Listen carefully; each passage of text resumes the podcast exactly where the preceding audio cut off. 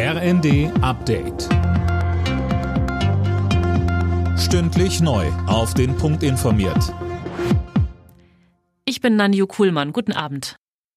Flugpassagiere müssen sich am Montag auf Probleme einstellen. Die Gewerkschaft Verdi hat an vier Flughäfen zum Warnstreik aufgerufen. Mehr von Laura Mikus. Betroffen sind die Flughäfen in Berlin, Hamburg, Bremen und Hannover. Unter anderem legen die Mitarbeiter, die für die Passagierkontrolle verantwortlich sind, ihre Arbeit nieder.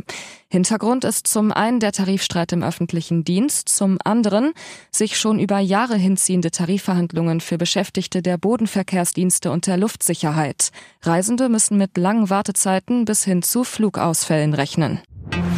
Streik abgewendet bei der Post. Arbeitgeber und Gewerkschaft haben sich nach zehn Verhandlungen auf einen neuen Tarifvertrag geeinigt.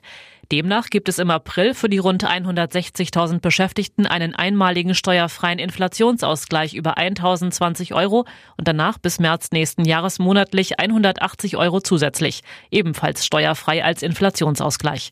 Im Anschluss sollen die Löhne um 340 Euro im Monat steigen.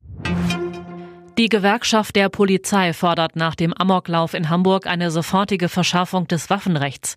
Die schnelle Gesetzesänderung sei wichtiger als eine vorherige systematische Überprüfung der Anpassung, sagte GdP-Chef Kupelke dem Redaktionsnetzwerk Deutschland.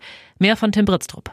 Zuvor hatte schon Bundesinnenministerin Faeser angekündigt, dass sie ihren Entwurf aus dem Januar nochmal überarbeiten will. Vor allem geht es dabei um die Frage, welche Waffen Privatleute in Zukunft noch zu Hause lagern dürfen.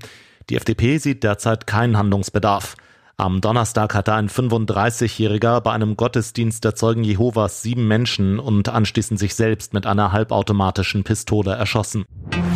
Bayern München hat die Tabellenführung in der Bundesliga gefestigt. Gegen Augsburg siegten die Bayern 5 zu 3. Außerdem gewann Leipzig gegen Mönchengladbach 3 zu 0. Frankfurt und Stuttgart trennten sich ebenso 1 zu 1 wie Hertha und Mainz. Alle Nachrichten auf rnd.de